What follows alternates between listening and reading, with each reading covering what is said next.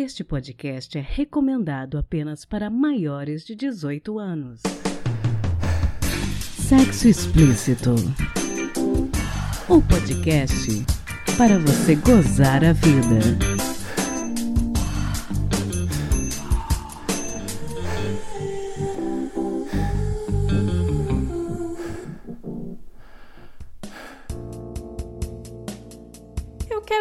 Dedicar este episódio especial de Dia das Mães não só para minha mãe, que graças a Deus foi vacinada e está bem, mas para todas as mães. A gente está vivendo um momento particularmente difícil, de luto coletivo, que um genocídio enorme se abate sobre todos os brasileiros. Se você é mãe ou se você sente falta da sua mãe, se ela não está mais entre nós, tenta não se deixar abater pela tristeza. Seja gentil com as pessoas ao seu redor. A gente não sabe pelo que o outro está passando e nunca se esqueça de ser gentil com você mesmo. A gente está começando a ver uma luz no fim do túnel, mas ela ainda tá longe e a gente vai ter de persistir para poder chegar lá. Usar máscara, manter distanciamento social, persistir tendo cuidado e prudência. Que a vida quer da gente é coragem. Essa frase só podia ter sido escrita por um brasileiro. No episódio de hoje eu conversei com a colaboradora do portal Sexo Sem Dúvida e especialista em sexualidade humana,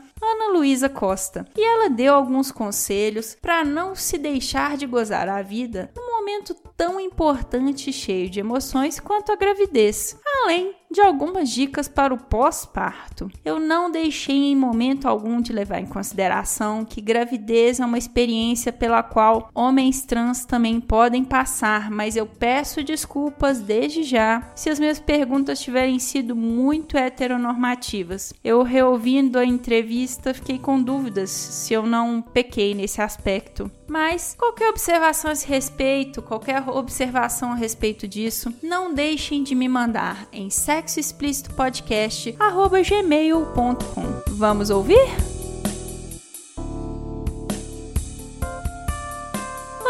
Taradinhas, tudo bem com vocês? Daqui a alguns dias teremos o Dia das Mães e para celebrar a data, hoje eu converso com a especialista em sexualidade humana pela Universidade Federal de São Paulo, Ana Luísa Costa. Oi, Ana, tudo bem contigo? Tudo bom, querida? É um prazer estar aqui conversando com vocês. Bom, Ana, fala um pouquinho pra gente do seu trabalho. Eu sou psicóloga, né? Estudei, me especializei em psicologia sistêmica, que é para trabalhar com casais, né? Questões de relacionamento. Aí, para não delongar demais nisso, acabei fazendo a pós na USP, né? Que é a qual tu se referiu, sexualidade humana. E desde então eu venho trabalhando, né? Eu trabalho com clínica há 18 anos e atendendo várias demandas. Porque a sexualidade, eu acho que ela tá envolvida em todos os processos nossos, né? Como seres humanos a sexualidade ela é a pulsão de vida, a coisa da criação, o tesão que a gente tem para trabalhar, para estar tá com a nossa família, para fazer o esporte, para viver, né? E aí o sexo entra como uma parcela dentro dessa questão de sexualidade. Então o meu trabalho ele é muito voltado para esse entendimento assim, para a pessoa se destravar para realmente ela ter tesão na vida dela, de maneira geral.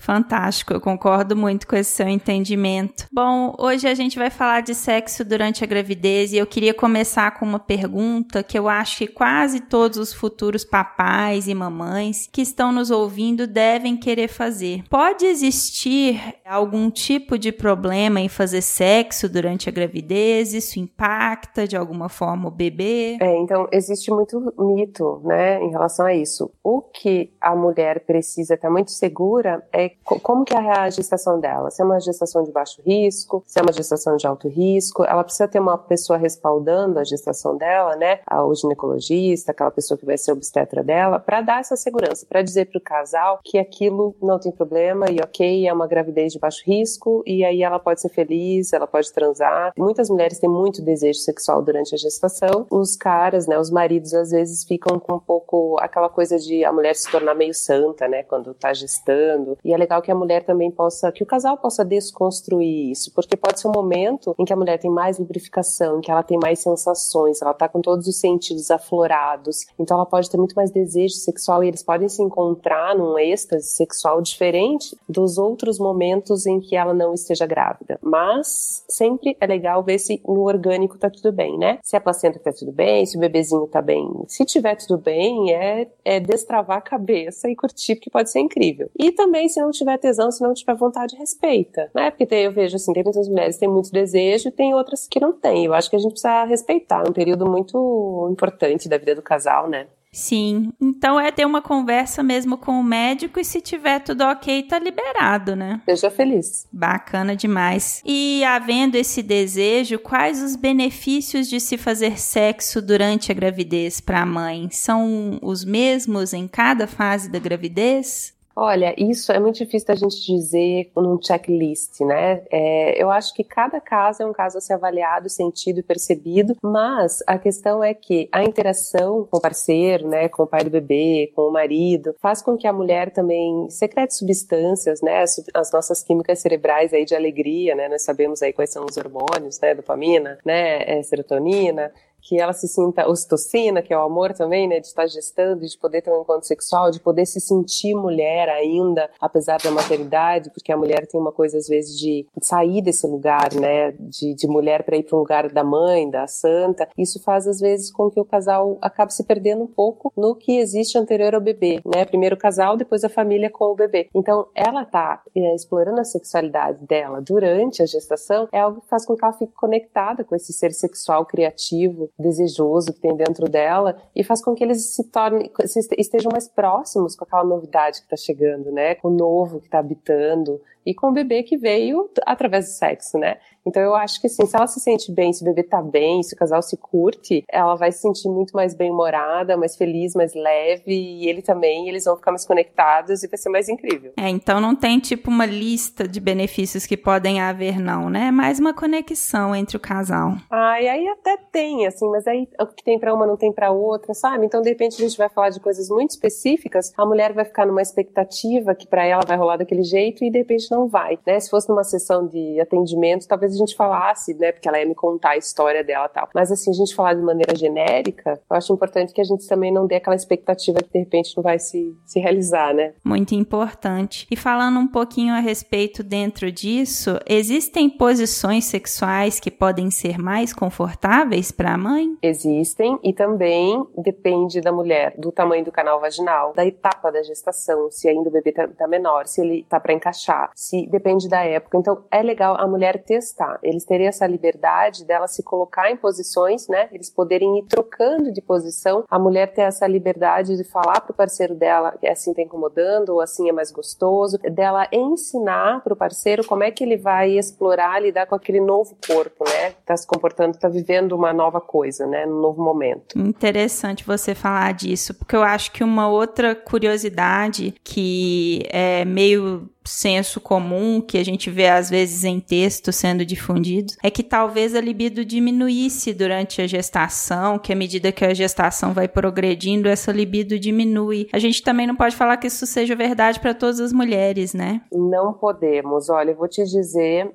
que eu, como uma mãe de dois filhos gerados biologicamente, tive as, as minhas oscilações, me comportei de uma maneira em uma e outra maneira sexualmente na outra, e pelas minhas pacientes, pelas mulheres que eu acompanhei também, a gente vê que varia muito. Nós somos muito cíclicas, né, múltiplas e mutáveis. Então, não temos como definir, olha, para ti vai ser assim. E o meu discurso vai sempre contra esse lugar da caixa mesmo. Ah, para tua amiga foi assim, então tu pode esperar que para você também vai ser assim. Não, não pode esperar, porque teu corpo pode reagir de uma maneira completamente diferente, a tua história pode ser outra. Então a ideia é que tu esteja aberta mesmo para viver aquela história de uma maneira muito orgânica e autêntica. Bacana. Bom, e no caso dos casais heterossexuais, como que o homem é impactado pela gravidez da mulher? Existe algum estudo estudo, alguma coisa que mostra se isso impacta a libido deles? Olha, existem muitos estudos e existem muitas experiências também, né? Acho que a gente, na vida real, é a melhor resposta. Eu, pelo menos, atendendo, né, há 18 anos, essas pessoas passando por esse tipo de transição, o homem se sente muito. Como ele não sente nenhuma modificação no corpo dele, ele se torna pai realmente quando ele vê o bebê e ele precisa se posicionar de uma maneira que a mulher já está se posicionando há nove meses porque ela está sentindo uma modificação interna. O homem não sente a modificação interna. Então, muitas vezes é legal também que a mulher possa olhar com um olhar de mais empatia para esse lugar do homem na paternidade, que é um lugar que ele não consegue construir organicamente durante nove meses. Ele tenta, mas muitas vezes ele não alcança e a gente tem oscilações de humor e ele fica num lugar às vezes meio perdido, sem saber como se colocar. É muito legal que a mulher chame o homem para participar, né, de, de sentir a barriga, de participar das coisas do bebê e logo que o bebê nascer, ela poder dar para o pai algumas atribuições. Por exemplo, o banho é seu, que a gente fica muito fera, né, quando o bebê nasce, a gente quer fazer tudo do nosso jeito. E a gente precisa dar lugar para esse pai. Esse pai precisa arranjar um jeito de expressar essa paternidade dentro dessa relação, porque é um lugar para o homem muito abstrato, né, esses nove meses. Então, a gente precisa trazer, né, isso é uma coisa que é um poder que a gente tem, porque tá dentro da gente o bebê, né. Interessante. E falando um pouco desse nascimento do bebê, existe um senso comum, uma recomendação geral da mãe ficar sem sexo no pós-parto? É importante, eu acho, né?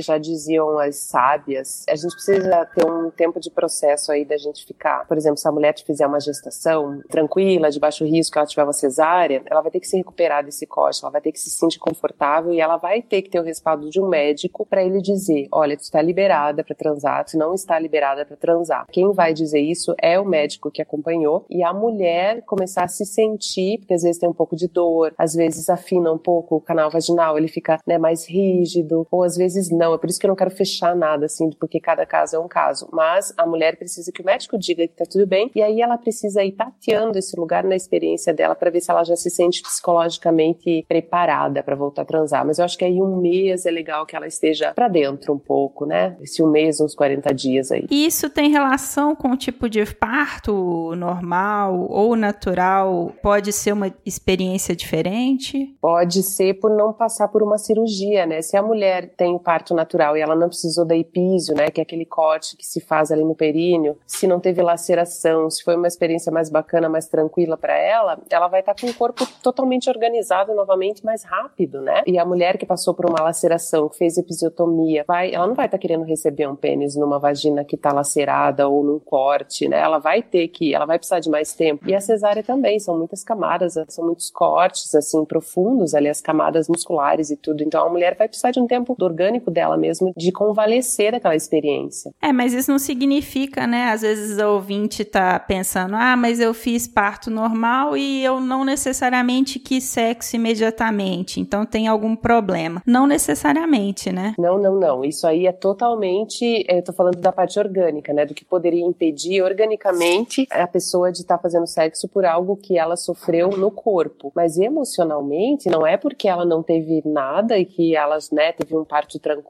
que ela vai ter vontade. Às vezes ela não vai ter vontade. Existe uma oscilação hormonal muito grande no aleitamento materno. Enquanto a mãe amamenta, o desejo, a libido é muito diminuída, porque como nós somos bichos, né, animais, embora a gente raciocine que, que nos difere dos outros animais, o corpo entende que enquanto a mãe amamenta, não é para ela ter libido, porque se ela tiver libido, ela pode engravidar e dela não vai conseguir amamentar outra cria. Então o corpo entende, é muito sábio e ele nos entende como animais mesmo, né? Até o período de amamentação ainda pode ser que a mulher tenha baixa libido por hormônio. E aí tem as questões psicológicas também que precisam ser vistas uma a uma, né? Muito importante. E falando um pouco dessa questão após o nascimento, né? Existem algumas dicas que a gente pode dar para o casal reorganizar a rotina de forma que após o nascimento seja possível ir retomando aos poucos a vida sexual? Sim, é uma sensibilização, né? É assim, é o casal voltar a se aproximar de um jeito que nunca mais vai ser o mesmo. Porque antes era só os dois, depois, porque antes era fácil chegar, né? Os horários eram diferentes. Agora existe toda uma atenção voltada para um novo membro da família, o que faz com que aquela atenção que era voltada para libido, agora voltada para que era para libido sexual, é voltada para libido afetiva, né? Para o desejo de cuidar, de olhar aquela criança e tudo. O legal é aos poucos esse casal voltar, por exemplo, a se beijar. Então um beijo de língua, sem a obrigatoriedade do sexo e da penetração. Esquece isso por um tempo. Só faz a hora que rolar. Enquanto isso, um banho junto, esfregar as costas um do outro, uma massagem, um cafuné, um beijo mais demorado, cheirar a pessoa, conectar,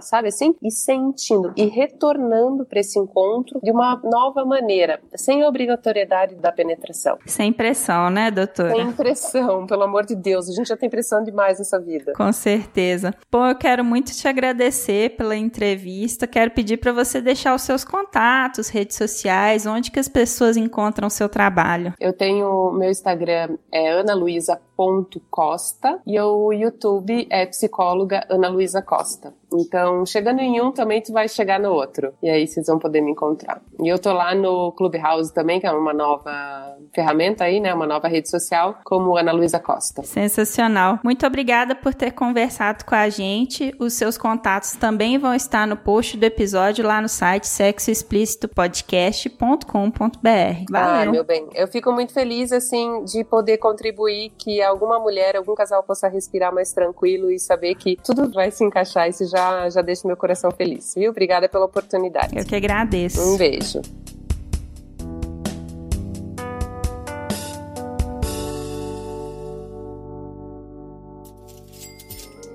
Você sabia que você pode contribuir com podcast Sexo Explícito? Não? Então eu vou te explicar. Temos duas formas de contribuição, pelo PicPay e pelo Apoia-se. Contribuindo com 10 reais, você tem direito a participar de nosso grupo exclusivo no Telegram, além de concorrer a sorteio de brinquedos eróticos a cada três meses e assistir com exclusividade e ao vivo a entrevistas sobre educação sexual, saúde e sexualidade. Então, o que, que você está esperando? Vai lá em picpay.me barra sexo explícito ou em apoia.se barra sexo explícito podcast. Espero você!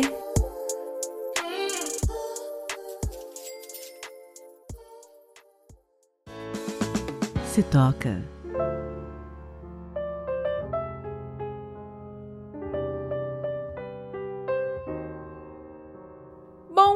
Coisa que a gente acabou não abordando durante a entrevista com a Ana Luísa foi a masturbação durante a gravidez. Então, se você conhece alguém com dúvidas nesse assunto, ou você é que tem dúvidas, a minha dica de hoje é um texto escrito pela psicóloga e sexóloga Carolina Freitas, que inclusive já deu duas entrevistas aqui para o programa. Um post bem interessante no Instagram dela, Carolina esclarece que a masturbação está liberada durante a gravidez, do primeiro até o último mês. Não faz mal algum para o bebê e, inclusive, pode ajudar a pessoa a se conectar mais com o próprio prazer e criar momentos de conexão com o parceiro ou com a parceira. Se a sua gestação está progredindo bem, não tenha medo de se tocar e ser ainda mais feliz nesse momento tão especial. A Carolina esclarece que, conforme a barriga for crescendo, a região genital não vai ficar tão fácil de alcançar. Então a posição da masturbação vai variar de pessoa para pessoa, da forma que for mais confortável para chegar à vulva com as mãos ou o brinquedo. Além disso, o corpo todo é uma potencial zona erógena e a estimulação não precisa nem deve ser exclusivamente genital. No post deste episódio em sexoexplicitopodcast.com.br colocarei o link para o post do Instagram e para o texto completo da Carolina. Também é colaboradora do portal Sexo Sem Dúvida.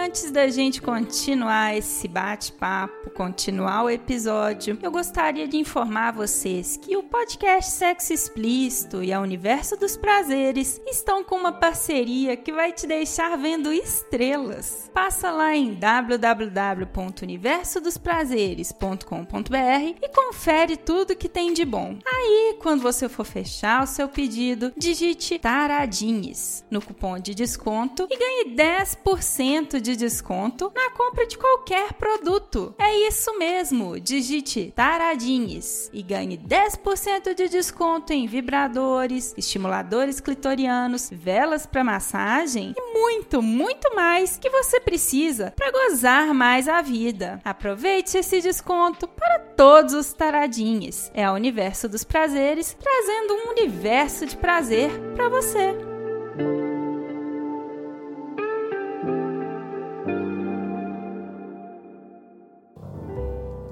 Quem conta um conto.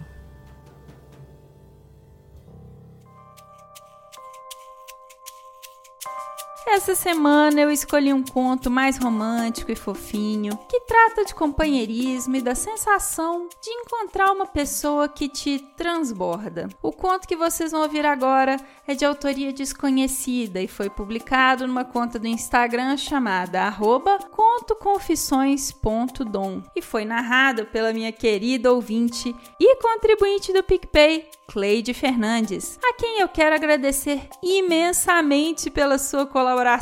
Obrigada, Cleide! Não é demais lembrar que se não fosse pela boa vontade de vocês, meus ouvintes e voluntários, a gente não teria esse quadro com narrações eróticas dos mais variados tipos. E pensando nisso, que estou oficialmente reabrindo as inscrições para narradores de contos eróticos em 2021. A partir de setembro já não tenho mais áudios de contos narrados para este quadro. Então, para que ele não acabe, peço a você que tiver vontade de participar, que por favor me mande um e-mail sexoexplicitpodcast@gmail.com. E fique tranquilo, se não quiser narrar, se quiser só mandar o seu texto, pode também, viu? E se quiser que o áudio ou o texto sejam anônimos, é só me informar no e-mail, beleza? Então, enquanto eu aguardo vocês me escreverem, fiquem agora com Um Dia Após o Outro, de autoria desconhecida.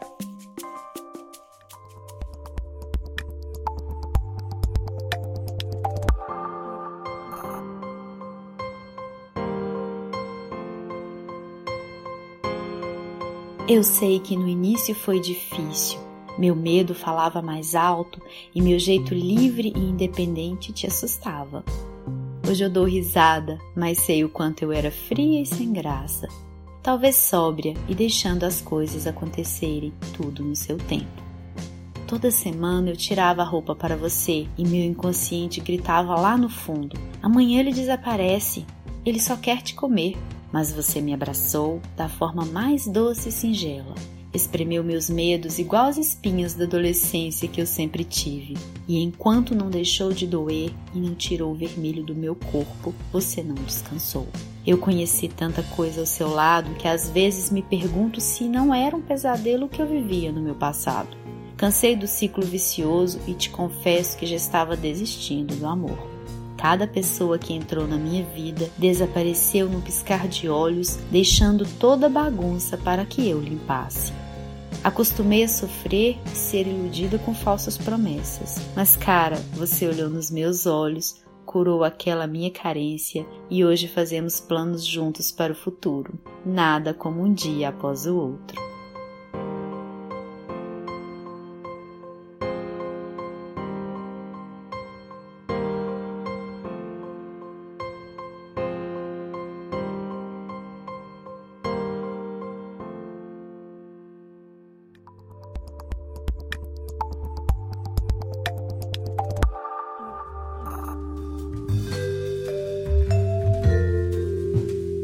Este foi mais um episódio do podcast Sexo Explícito.